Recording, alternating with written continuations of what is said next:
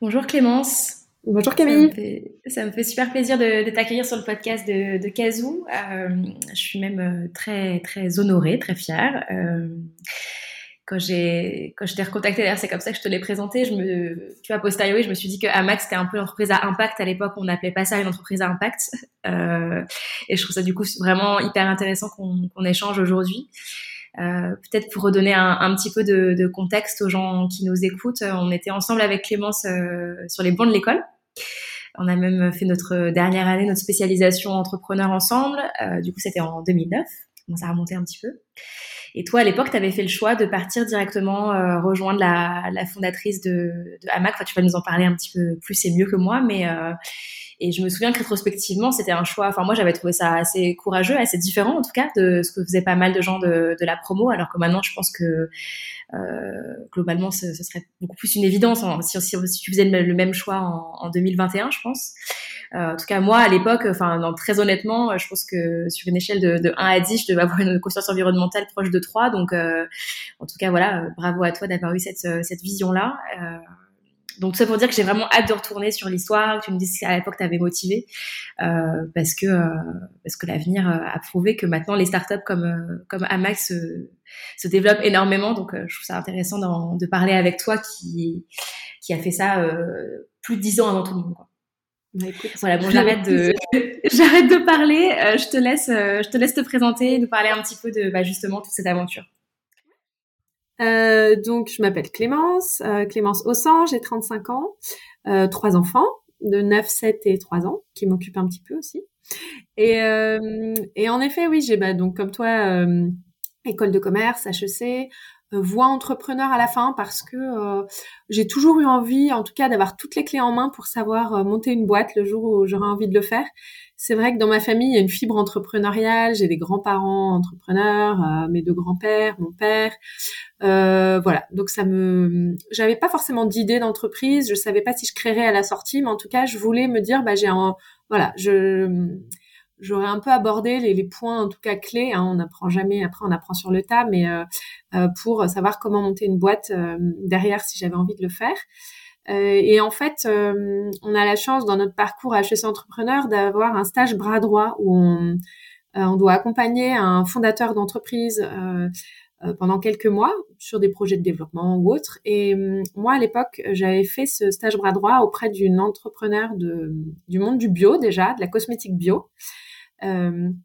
Donc, elle était aussi, elle, un peu en avance sur son temps. Et euh, et, euh, et en fait, c'est grâce à elle euh, que j'ai rencontré mon, mon associé Florence, puisque euh, mon associé à l'époque était en mode projet complètement sur sa couche lavable. Euh, je vais vous réexpliquer un peu comment ça lui est venu, mais euh, elle était en mode projet. Du coup, elle commençait à être accompagnée un peu par des experts sur tout ce qui est montage de business plan, etc. Et à l'époque, donc mon, mon maître de stage, on va dire ça comme ça, nous a mis en relation puisque Florence cherchait un bras droit euh, avec un profil voilà plutôt euh, commerce, compta, finance. Elle qui est designer industriel, elle cherchait vraiment quelqu'un de complémentaire.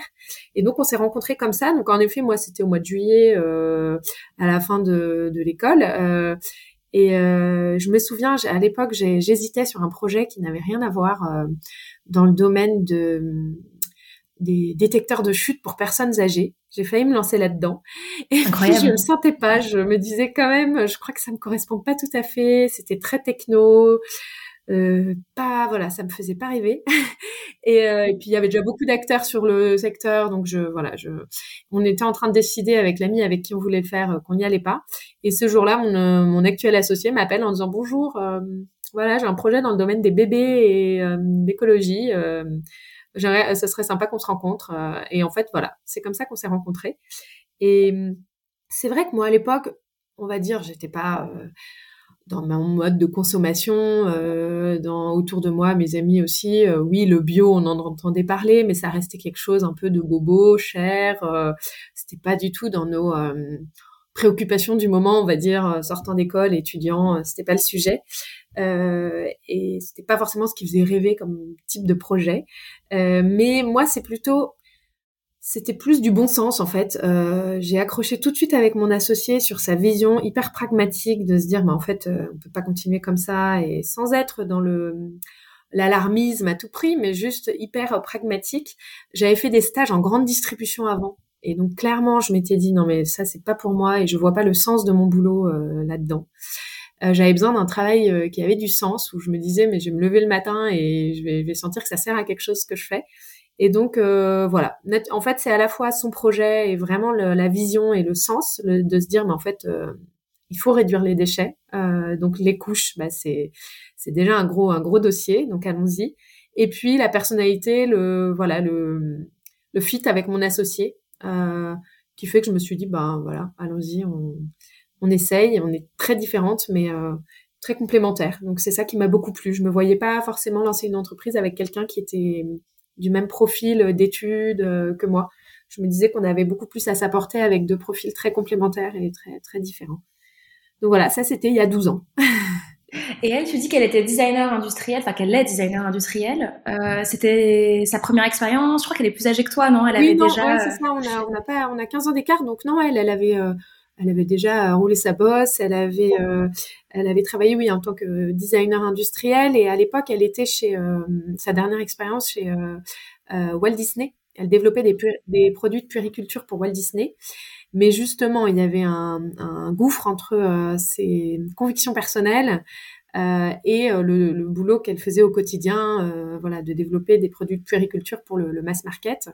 Et donc, en fait, moi, quand je l'ai rencontrée, ça faisait déjà deux ans qu'elle avait, euh, elle avait démissionné, elle avait lâché son boulot pour se lancer dans ce projet de couches lavables. Parce qu'en fait, euh, à titre personnel, elle utilisait des couches lavables pour ses deux jeunes enfants.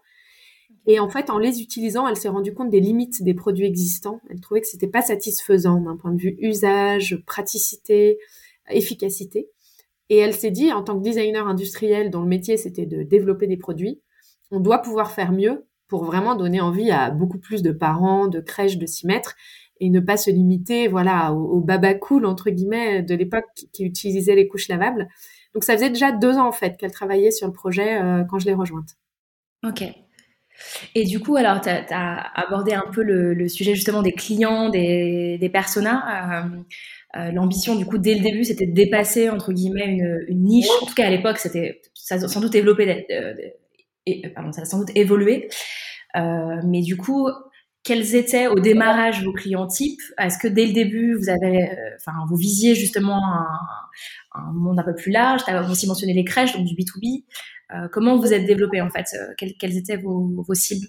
Alors oui, dès le début, la cible prioritaire, enfin la plus évidente, et ceux qui utilisaient déjà d'autres marques de couches lavables, c'était les jeunes parents très sensibles à l'écologie, euh, et voilà, euh, le zéro déchet, c'était pas encore une mouvance de fond, mais c'était, il y avait déjà une niche de parents euh, qui, voilà, qui se rendaient bien compte qu'en utilisant des couches jetables, on descendait des poubelles et des poubelles et qui avaient cherché une solution alternative.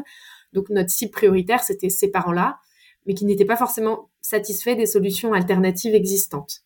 donc c'était quand même principalement l'écologie, sachant que la santé arrive très vite derrière puisque euh, voilà, c'est le côté santé environnementale. En fait, c'est un tout, euh, mais bon, clairement dans, le, dans les préoccupations des parents, euh, il y a ne pas laisser une planète remplie de déchets à leurs enfants, préserver la biodiversité, enfin voilà, les générations futures, mais également savoir ce qu'on met sur les fesses de ses enfants. Donc voilà, le deuxième, la deuxième motivation, c'est clairement la santé.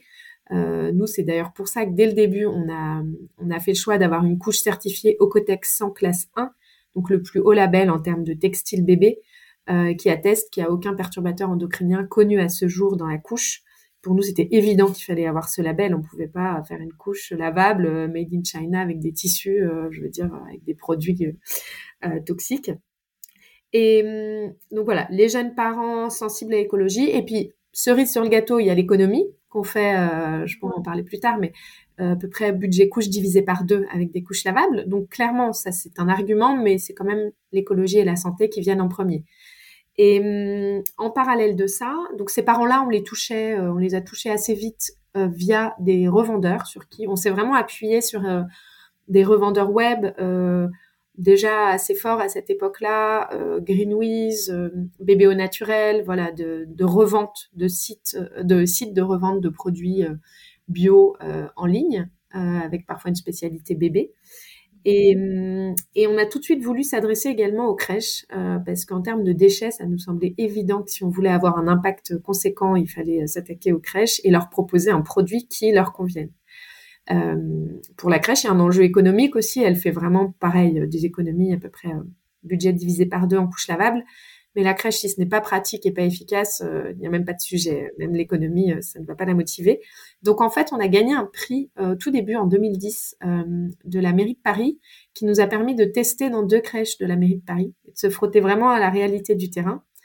Et, et voilà. Et en fait, donc ça fait nos premières crèches en hamac, ça fait maintenant presque ouais 11 ans qu'elles les utilisent. Donc on a voilà, on a tout de suite eu les deux les deux types de clientèle, les parents et les crèches. Euh, et les crèches, j'imagine qu'il y a un enjeu, euh, tu parles de l'économie, donc ça je pense que c'est un argument qui certainement euh, doit parler peut-être d'autant plus sur les crèches privées, j'imagine, mais enfin en tout cas assez fortement.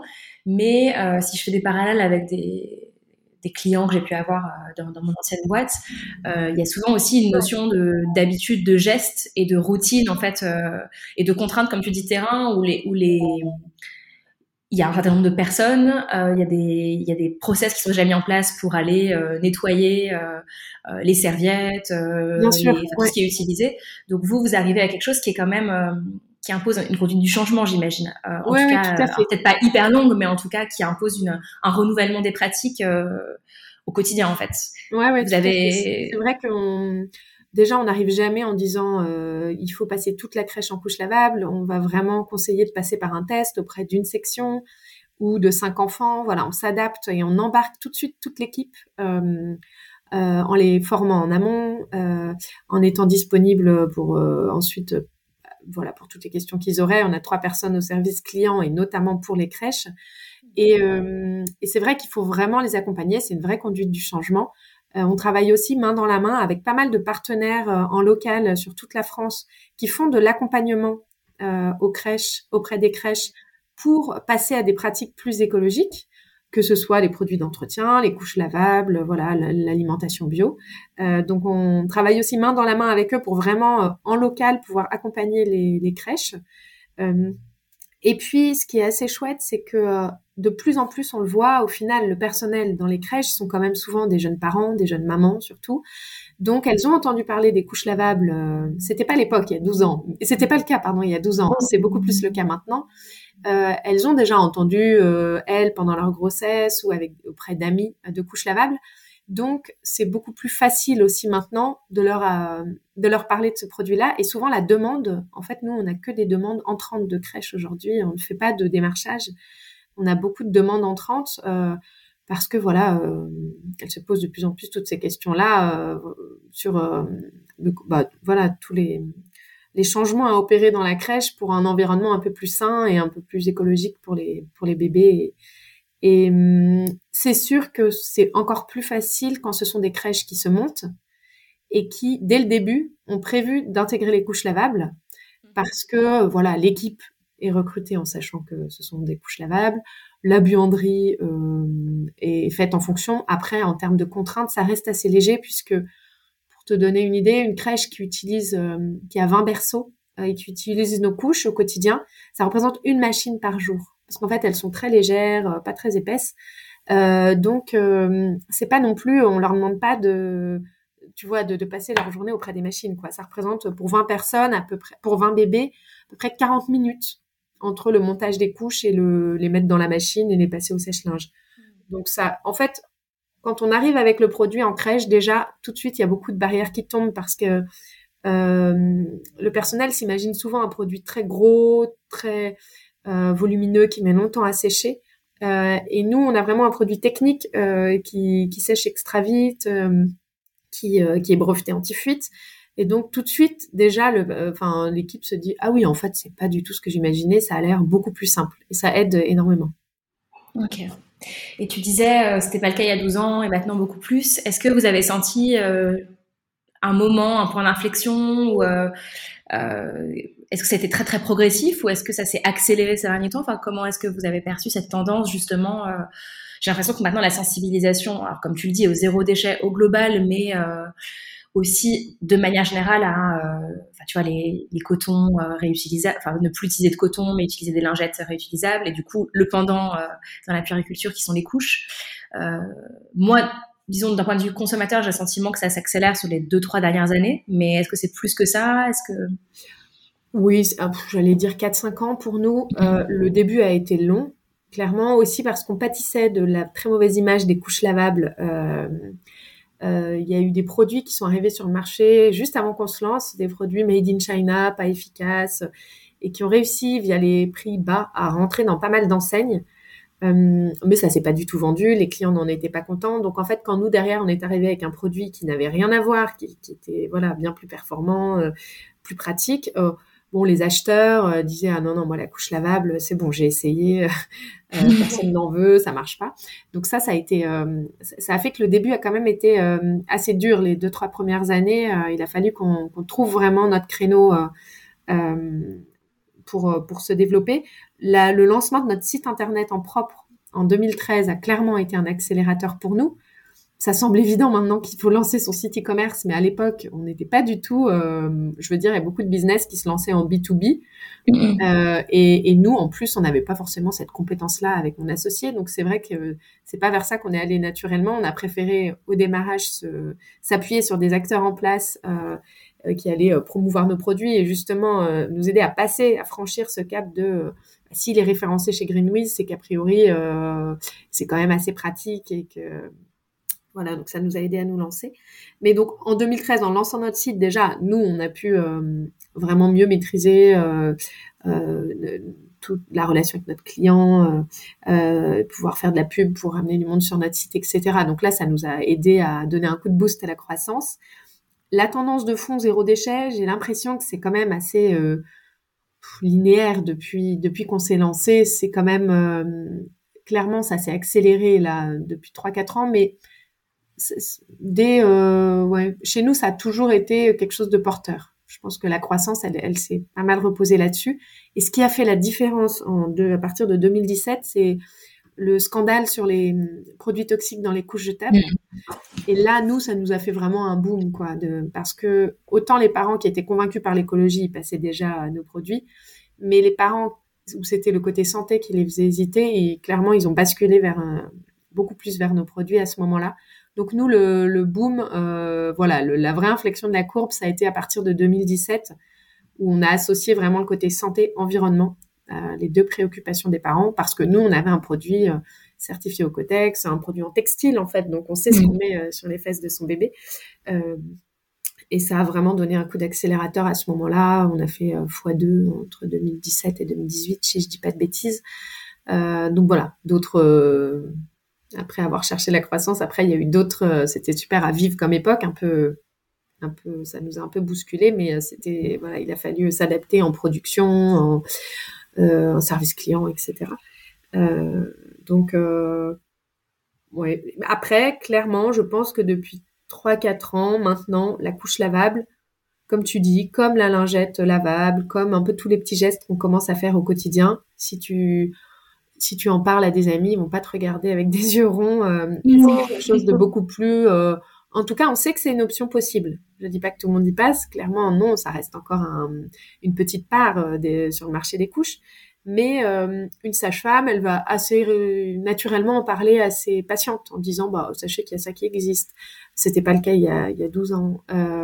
les maternités commencent à vraiment aussi se pencher sur le sujet, faire des ateliers pour que les parents puissent voir en sortie de maternité les différents produits qui existent. Donc euh, là où avant la maternité disait euh, faut utiliser des lingettes jetables, plein de produits, etc. Maintenant ils vont dire euh, du coton, du liniment et sachez que voilà sur les couches il y a ça, ça qui existe et notamment les couches lavables. Donc voilà, c'est vraiment le côté un peu dédiabolisé quoi la couche lavable. avant c'était vraiment le produit, le linge d'antan et ça clairement depuis 3-4 ans on a passé ce et, c'est aussi euh, via toute la communication qu'on a faite hein, pour euh, redorer un peu l'image de la couche lavable. Mais euh, Aujourd'hui, vous êtes, tu parlais tout à l'heure de d'acteurs qui est arrivé juste avant vous, qui faisaient de la couche de pas très bonne qualité. le marché globalement de la couche lavable représente combien du, combien de pourcents du, du marché global de, des couches? On estime 3 à 5% des parents. Donc, 3 à 5 des parents, ok. Ça fait un peu moins en marché parce que comme tu t'en achètes deux fois moins en termes de en euros, hmm. c'est plutôt 2-3% mais 3 euh, à 5% des parents. Après, ce qui est pas évident à estimer, c'est que hum, il y a beaucoup d'achats-reventes d'occasion aussi. Donc euh, voilà, savoir le volume global d'enfants lavables. On peut pas juste considérer le nombre de couches qu'on vend. Il faut aussi, euh, nous, elles peuvent servir à deux, trois enfants. donc voilà, c'est une estimation globale, mais et puis ça a grossi de 20-30% par an à peu près, je pense, depuis qu'on s'est lancé. Et du coup, sur, sur le produit en lui-même, euh, vous avez eu plusieurs générations. Vous avez, euh, il y a eu des, tu parlais quand même, il y a pas mal de R&D, ce que j'ai compris à, implicitement quand tu me disais que oui, tout à fait. ça faisait deux ans que ton associé travaillait sur euh, sur la couche, toutes les oui, c'est ça. du choix que vous avez fait. Avant même qu'on lance le produit, moi je suis arrivée vraiment six mois avant qu'on lance le produit sur le marché. Elle, elle avait déjà fait une centaine de prototypes jusqu'à arriver au produit qui a été breveté euh, avant le lancement de la marque.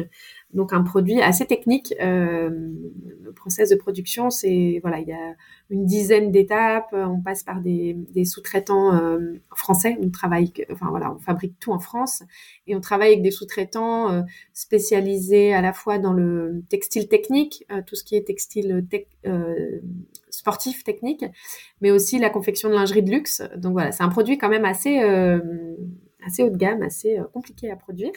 Et euh, depuis le lancement, il y a, il y a eu une bonne dizaine de d'évolutions. C'est pas des des changements majeurs de modèle, mais c'est plein de petites améliorations en fait pour améliorer à la fois la praticité, la résistance au lavage, parce qu'elle résiste à à peu près 500 lavages, nos couches. Euh, euh, c'est principalement ça, ouais, la, la, praticité, la résistance euh, aux nombreux lavages, c'est ça l'enjeu le plus important. Donc c'est pas des voilà, il n'y a pas la V1, la V2, la V3, euh, mais euh, après on a développé des, des produits accessoires autour, euh, des produits pour le change de bébé, des lingettes, un sac pour le stockage, voilà, plein de petits accessoires. Euh, mais on est un peu en, en, amélioration continue avec nos, notamment avec nos, par exemple, les crèches. Euh, si elle nous remonte un point comme quoi le scratch, il faudrait que ça serait plus pratique qu'il soit comme ci ou comme ça, ben en fait, euh, on a la chance, en étant une entreprise encore euh, à taille humaine, travaillant avec des sous-traitants français, d'avoir une forte réactivité. Et donc voilà, on fait assez régulièrement, je sais pas, ouais, tous les six mois, il y a quelque chose qui change sur le produit pour s'adapter encore mieux aux besoins de, des parents et des crèches. Et du coup, tu mentionnais du coup la durabilité. Euh, je, enfin, je trouve ça hyper intéressant de travailler aussi justement avec les crèches, que ça montre que bah voilà, vous co-construisez aussi avec les utilisateurs. Mais je reviens sur le sujet de la durabilité et de l'occasion que tu évoquais. Euh, j'ai cru voir, ou même je pense qu'on en avait discuté tous les deux, que euh, vos couches pouvaient aussi être proposées en location sur certains sites. Enfin, oui. Est-ce qu'il y a des sujets, enfin, est-ce que c'est des modèles que vous que vous étudiez?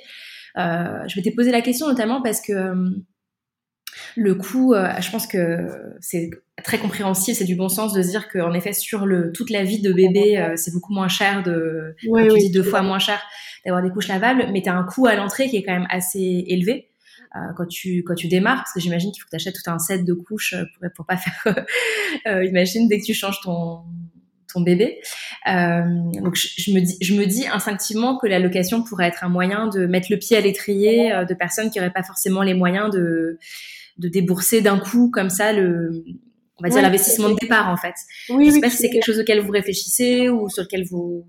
En fait, on, on, a fait le choix, nous, de plutôt se concentrer sur notre métier qui est de, de fabriquer, de gérer la, la production, etc., et de vendre nos couches et de travailler avec des partenaires qui louent, qui ont vraiment un métier de service, de location et de location lavage également, euh, proposant l'offre de lavage notamment pour les crèches qui sont, je te disais, c'est une machine pour euh, une crèche de 20 berceaux, mais si tu es sur des crèches de 60-80 enfants, parfois c'est pas, en tout cas c'est pas envisageable de, de passer aux couches lavables avec un lavage interne.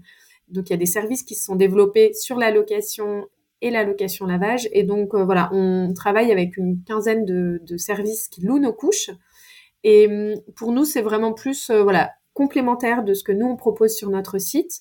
Clairement, ça permet toutes ces voilà l'allocation l'allocation le kit d'essai que nous on vend sur notre site. Euh, on a aussi une offre satisfait ou remboursé. Donc là tu as deux couches et quatre absorbants. Ça te permet de faire quatre changes euh, tous les deux trois jours. Euh, ce kit coûte à peu près 100 euros. On a une offre satisfait ou remboursé dessus ce qui fait que les parents peuvent le tester pendant 30 jours et nous le renvoyer s'ils ne sont pas satisfaits. Tout ce qui peut permettre aux parents justement de passer le cap de se dire je vais m'y mettre mais en revanche je sais pas si ça va me correspondre. Donc c'est vrai que si j'investis 100 euros et que derrière euh, j'arrête, euh, bah, du coup ça me fait peur. Euh, et donc voilà, l'allocation c'est une possibilité parmi d'autres de, de rendre beaucoup plus facile l'accès aux couches lavables aux parents. Euh, certains vont continuer à louer euh, jusqu'à la propreté de leur enfant parce que ça les arrange de pouvoir euh, changer de taille quand ils le souhaitent, ne pas se poser de questions. Euh, et d'autres vont démarrer par de la, location en test et ensuite acheter leur lot neuf ou d'occasion. Enfin, il y a toutes ces possibilités-là. Mais c'est vrai que la location n'est pas venue tout de suite. C'est un peu, ça fait deux trois ans que ça se développe euh, ces services-là. Ça existait déjà dans d'autres pays, mais en France, je pense que c'est un peu euh, comme maintenant, bah, toi, ton activité, le, le matériel de puériculture qu'on loue. À l'époque, c'était quelque chose qu'on faisait beaucoup moins. Euh, et, donc, ça semble aussi plus évident aux parents de se dire, bah, c'est vrai, c'est un équipement comme un autre.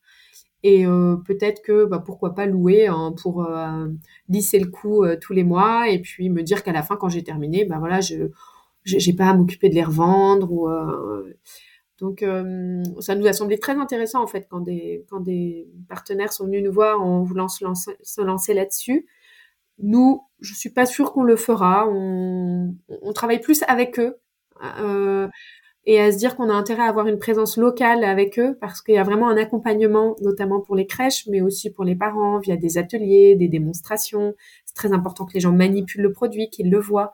Donc, on a plutôt envie de, voilà, de mailler un peu le territoire en travaillant avec des personnes qui développent ce service-là, plutôt que nous euh, euh, de, de le faire à leur place. Après, on verra bien. Euh, voilà, la location, il y a dix ans, euh, on n'aurait jamais imaginé ça comme euh, comme, modèle. Donc, il va peut-être se passer d'autres choses dans les années à venir. Mais en revanche, sur tout ce qui est l'occasion, ça, c'est quelque chose qu'on n'avait pas forcément imaginé. On ne pensait pas que ça, marcherait aussi bien, la revente d'occasion de couches. c'est quand même un produit d'hygiène, donc c'était pas évident. Et en fait, ça, ça nous a surpris on trouve ça super chouette parce que du coup, notre produit qui est fait pour être durable et qui est encore en très bon état après un enfant, bah, ça nous semble super qu'il repasse, euh, qu'il puisse servir à un autre enfant. Et on a même allé plus loin, mais ça depuis longtemps, euh, en proposant la réparation. Euh, donc en fait, les parents, euh, avant de les revendre, avant de les repasser euh, au, beau-frère, à la belle-sœur, ou, ou pour un, un, petit deuxième qui naît, peuvent, s'ils le souhaitent, remettre à neuf leur couche on fait un peu du reconditionnement, on va dire. Et, euh, voilà. Et ça, ça alimente aussi tout ce, bah, toute cette durabilité et ce, cette économie circulaire de la couche qui sert pour un, deux enfants, et remise à neuf, resserre pour un, deux enfants. Les crèches peuvent faire pareil, remettre à neuf au bout de deux ans pour euh, remettre en circuit les couches. Euh, donc là, notre impact bah, est d'autant plus réduit puisque voilà, on, on va jusqu'au bout de l'usage de la couche. Euh, et ça, c'est super intéressant. C'est des projets, euh, quand on se lance, on n'imagine pas tout ça. Et ça, je trouve ça passionnant de, avec le marché qui évolue, les attentes des consommateurs qui évoluent, mais de pouvoir euh, euh, approfondir ces, sujets-là et, qui vont complètement dans notre démarche qu'on avait depuis le début. Mais, à l'époque, le marché, je pense qu'on aurait sorti on aurait parlé d'occasion il y a 12 ans, je pense qu'on aurait un peu fait peur à tout le monde, quoi. Déjà que tu faisais peur avec la couche lavable, si en plus tu disais d'occasion, je pense qu'en effet, t'aurais du mal à les vendre. Je pense que là, j'aurais perdu tout le monde. C'est clair. Alors que maintenant, tu dis lavable, réutilisable et occasion, euh, d'un coup, tu fais tous les plateaux télé, mais... Euh... euh, non, écoute, euh, j'ai, j'ai, tout à l'heure, tu as évoqué la France et versus les autres pays sur, euh, sur la location. Du coup, j'avais une question sur euh, justement vos marchés. Aujourd'hui, vous êtes vendu dans, en France, bien sûr, mais est-ce qu'il y a d'autres pays? Est-ce que ça fait partie de vos projets de vous développer aussi à l'étranger? Pour l'instant, c'est concentré sur. Comme on a, enfin, on a, on a, connu une forte croissance là ces dernières années, c'est vrai qu'on avait plus un enjeu de répondre à la demande euh, ce qui est pas désagréable, hein, mais euh, euh, donc on a plus, voilà, on, on, vend, oui, dans des pays francophones assez logiquement, puisque quand tu fais de la publicité sur Facebook, bon bah voilà, les Belges la voient, les Suisses la voient, donc on fait à peu près 15% de notre chiffre à l'export, mais ça va être en proche Europe. on a un site en anglais, un site en espagnol, mais pour l'instant on ne les pousse pas trop. mais c'est des projets qu'on a là sur les prochaines années de justement d'aller accélérer un peu le développement à l'étranger. Après, nos, produits, alors c'est pas de l'export, mais euh, se vendent très bien dans les dom-tom également. Ça c'est euh, parce qu'il y a un vrai enjeu sur les déchets euh, sur les îles. et donc il y a pas mal d'actions mises en place pour promouvoir les couches lavables. Donc dès le début, on a assez vite vendu à la Réunion, en Guadeloupe, en Martinique, voilà. Mais l'export, ça reste minoritaire chez nous aujourd'hui. Euh, mais je pense que oui, là, 2022-2023, on va aller chercher euh, d'autres pays. C'est pas encore tout à fait calé, mais euh, ça fait partie des projets. Super. Et il y aurait, alors je sais pas, je vais peut-être me faire taper sur les doigts pour faire ce parallèle un peu idiot, mais des développements vers d'autres types de produits. Enfin, tu vois, en ce moment, un autre produit absorbant qui se développe, c'est la culotte menstruelle, typiquement. Ouais, donc, ce parallèle est un peu fâcheux, mais tu vois, est-ce que potentiellement il, peut y avoir euh, d'autres types de produits que vous pourriez développer avec votre savoir-faire justement euh, de euh, du textile et de du textile technique comme tu disais, enfin à la fois technique et très travaillé, oui, tu élégant et ouais, exactement. alors, c'est sûr que la culotte menstruelle, oui, c'est un... non, non, c'est un bon exemple parce que c'est clairement le genre de produit où, pareil, quand ils se sont lancés les premières culottes menstruelles, il y en avait déjà quand nous on s'est lancé, mais tout le monde les regardait un peu de travers et ça semblait un peu honteux de se dire j'utilise ça et plus du tout maintenant. Euh, nous, peut-être qu'on se lancera. En fait, on a plutôt le. Nous, on a vraiment, enfin, tout ce qu'on aime, c'est innover euh, et euh, la créativité. Donc là, il y a, y a quand même beaucoup de marques qui se sont lancées sur la culotte menstruelle. Il y a des produits qui sont très bien. Donc je suis pas sûre qu'on ira euh, sortir un, un énième produit concurrent euh, parce que le marché est déjà bien, voilà, euh, il y a déjà ce qu'il faut. Donc peut-être qu'on le fera, mais je, je, je, pense pas. On a vraiment envie de trouver à chaque fois le produit dont le marché a besoin et pas juste aller rajouter une énième marque un peu en mode pas surconsommation parce que là on reste sur un produit mais notre valeur ajoutée, voilà, on la voit pas forcément sur ce produit-là. Sur la couche, on a encore pas mal de choses à faire. On aimerait, euh, on est en train de travailler sur des tailles plus grandes, notamment pour les enfants souffrant d'un handicap, puisque tu n'as pas du mhm. tout de solution. En fait, ils sont obligés d'utiliser de la couche de table taille adulte. Enfin, c'est très dégradant, c'est très cher pour les parents. Donc, on a beaucoup de demandes de, de parents euh, d'enfants porteurs de handicap euh, qui ont utilisé nos couches lavables et puis qui, vers 4-6 ans, quand nous, la couche, elle arrive à taille, euh, la taille maximum, bah, sont, voilà, sont très déçus de se dire, je vais devoir repasser soit un modèle euh, de, de lavable, mais très, euh, beaucoup plus, voilà, à l'ancienne, hein, la grosse culotte plastique, pas confortable, pas respirante, soit du jetable. Donc, on se penche mmh. plutôt là-dessus. et puis, on a une marque qu'on a développée, il y a quelques années maintenant, mais qu'on a un peu laissé de côté parce qu'on s'est occupé de, nos, de la marque Amac qui s'est beaucoup développée.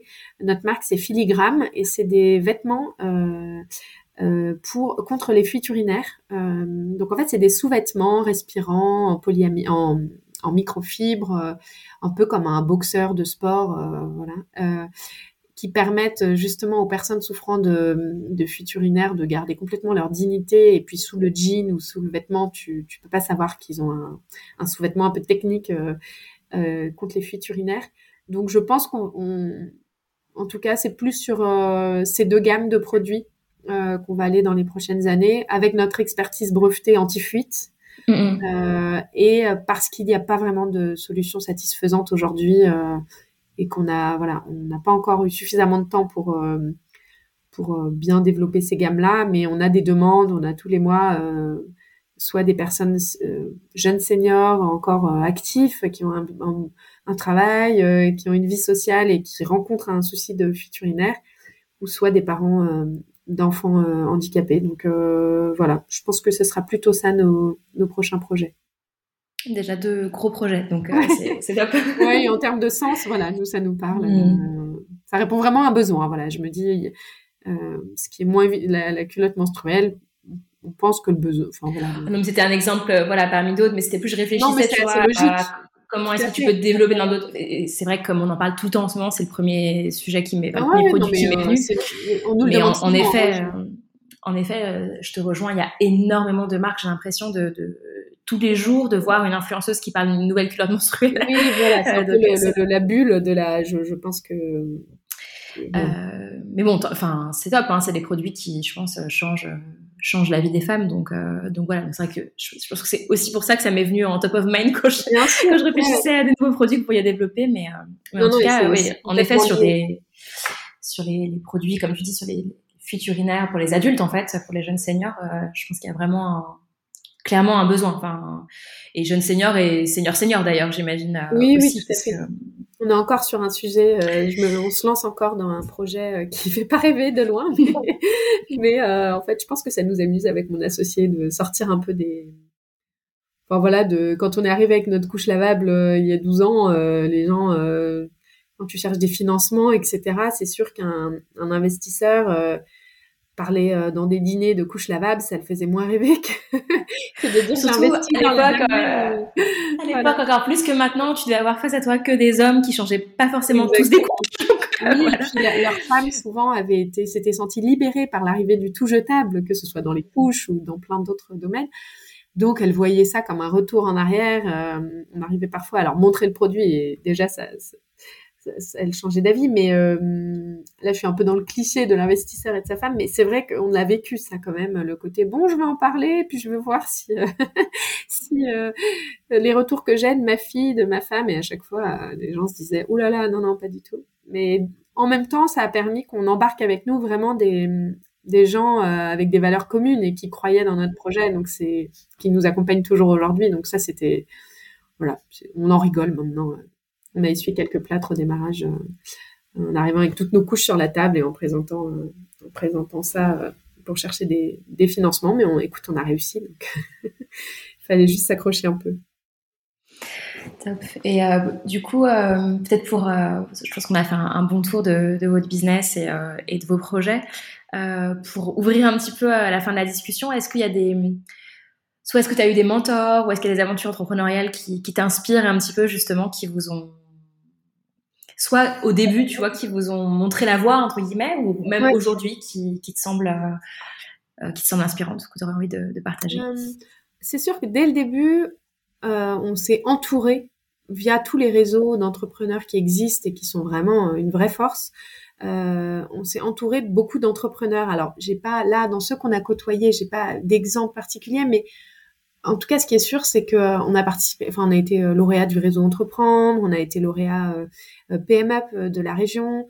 Euh, et tout ça fait qu'on a, énormément échangé avec plein d'entrepreneurs, d'entrepreneurs sociaux, d'entrepreneurs dans le domaine de la durabilité, d'autres pas du tout, du e-commerce à fond, mais toute tous ces échanges, tout ce qu'on a pu partager avec ces entrepreneurs était extrêmement riche et fait qu'on se sent moins seul face à toutes les questions que peut se poser, que qui peuvent se poser au moment où tu, tu développes ta boîte et qui, qui change en fait d'une année sur l'autre entre euh, les financements du début, la structuration, euh, les soucis juridiques, les RH, etc.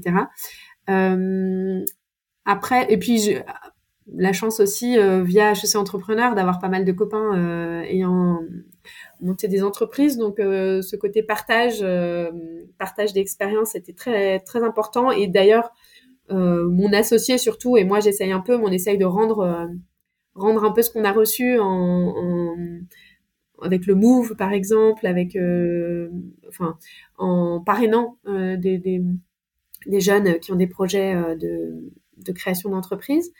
après dans les projets, bah, par exemple, ah, elle va rigoler si je, je parle d'elle, mais j'ai une cousine qui s'appelle Prune qui a monté les petites jupes de Prune moi j'ai toujours trouvé inspirante parce qu'elle a vraiment tout monté toute seule sans faire de bruit. Euh, euh, mois après mois. Euh, elle fait des, des jupes à partir de, de chutes, de rouleaux de, de tissus de grandes maisons. Et elle, a toujours fabriqué en France, malgré tout, voilà, tous les problèmes que ça peut générer, la marge inférieure, elle y a cru dès le début.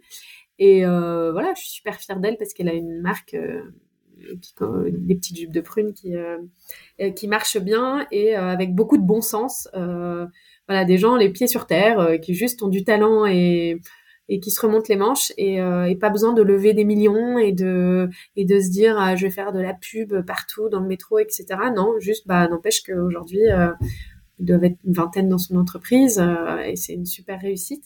Donc il y a des petites euh, voilà des petites aventures entrepreneuriales comme ça que je suis d'un peu plus près. Et puis après là c'est parce que moi avec mes enfants ils, ils, aiment beaucoup je sais pas si tu connais il y a une une entreprise que je trouve chouette, euh, la Luni, la fabrique à histoire.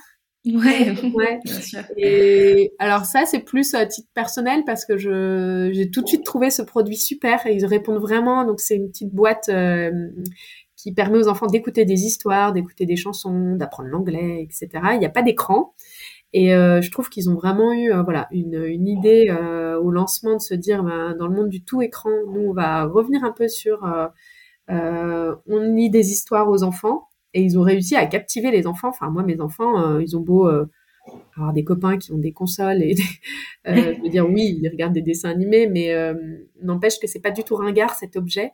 Et ils ont connu, je crois, un développement très fort là ces dernières années. Donc j'étais contente de suivre ça de loin. Pour le coup, je les connais pas, mais de me dire bah, c'est chouette partir d'une idée, d'un monoproduit, un peu comme nous, euh, et de réussir au final à, séduire euh, euh, bah, les enfants et donc les parents, avec en plus une, un côté culturel. voilà, tu peux écouter de l'histoire, tu peux écouter plein de choses. Donc ça, je, trouve qu'ils sont assez inspirants. Pareil, beaucoup de bon sens. En plus, là, ils vont relocaliser en France la production, donc c'est encore mieux. Ouais, j'ai, on avait nous, pareil, on est assez fans.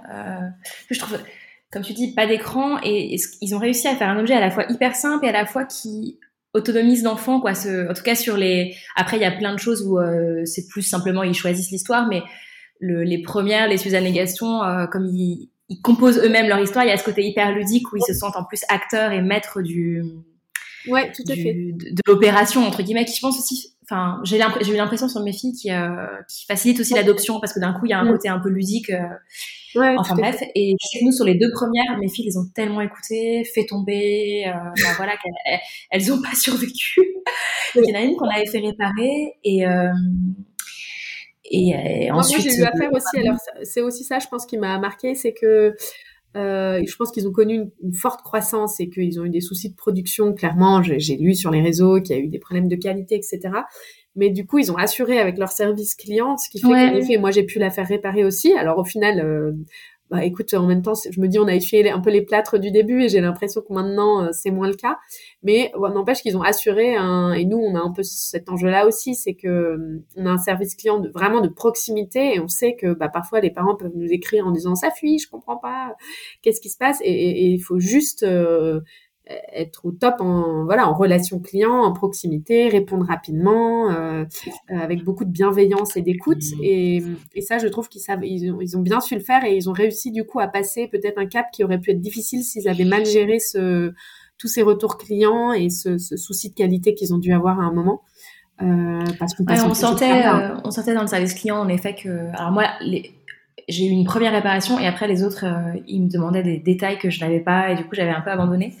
Mais du coup, tout ça pour dire que la dernière que on nous en a offert une nouvelle et c'est la nouvelle en fait qui est faite en France, ça y est.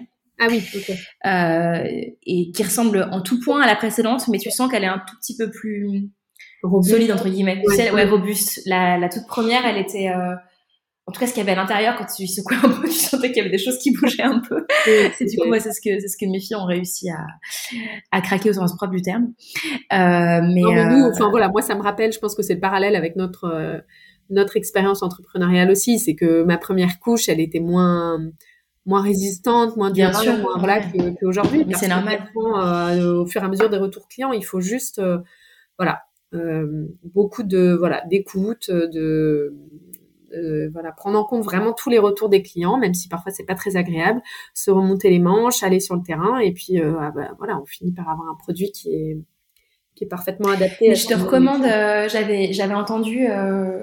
je sais plus si c'était deux ou pas dans cet épisode, mais je crois que c'était les deux cofondateurs dans Le Panier, je crois, comme le podcast de, de, Laurent Kretz. Qui parlait justement de la relocalisation. C'est un épisode que j'avais trouvé passionnant parce qu'en fait, il, moi, enfin, j'avais un peu cette espèce de cliché de bah c'est simple, en fait, tu trouves une usine en France et puis tu rapatries. Et, euh, et en fait, ils expliquaient que non, pas du tout, parce que euh, comme en France tout coûte beaucoup plus cher, euh, ils ont dû aussi refaire faire euh, le tout le, le, le dessin technique en fait, ah oui. euh, pour que le process soit adapté au process de production en France, euh, à la fois d'un point de vue, euh, on va dire savoir-faire, possibilité des différentes usines, et également coût. Mm. pour qu'il y ait plus de choses qui soient automatisables. Euh, enfin voilà. Donc c'était hyper intéressant parce que du coup ils racontent comment euh, ils ont dû du coup repasser par l'étape bureau d'études avec toutes les hum, contraintes qu'ils qu'ils leur mettaient, les choix qu'ils ont fait aussi de pas forcément tout changer justement et de garder euh, le design d'origine, etc. Enfin c'était hyper intéressant. Ah ouais, non mais tout à fait. Nous c'est vrai qu'on a fait le choix dès le début de fabriquer en France, mais en effet c'est pas évident. Mm. Et vous n'avez pas eu de problème d'ailleurs, parce que j'ai déjà entendu euh, des, des, entrepreneurs euh, comme vous, il y a plutôt 10-15 ans, euh, qui, que maintenant ça se fait énormément, et du coup, en gros, le, l'image que j'ai en tête d'avoir entendu pas mal de témoignages, c'est que aujourd'hui, il y a beaucoup d'usines qui sont ouvertes quand il y a une startup qui, a, qui appelle parce que ça, enfin, c'est devenu un petit peu normal entre guillemets de produire euh, pour des pour des DNVB, pour des pour des boîtes euh, qui se créent, mais qu'il y a 15 ans, euh, fallait un peu tu galérais un peu à trouver des, des acteurs qui acceptaient de faire tes petites prods, de, de bosser sur du développement de produits, enfin voilà. Oui, tout à fait. Si, si, il a vraiment fallu qu'on trouve euh, euh, les confections euh, qui, avaient envie, de, enfin, qui ont cru dans notre produit, qui ont accepté de prendre le risque de, en effet, au démarrage, de faire des petites séries, de pas gagner grand chose parce qu'en fait, ils étaient en rodage sur des petits volumes.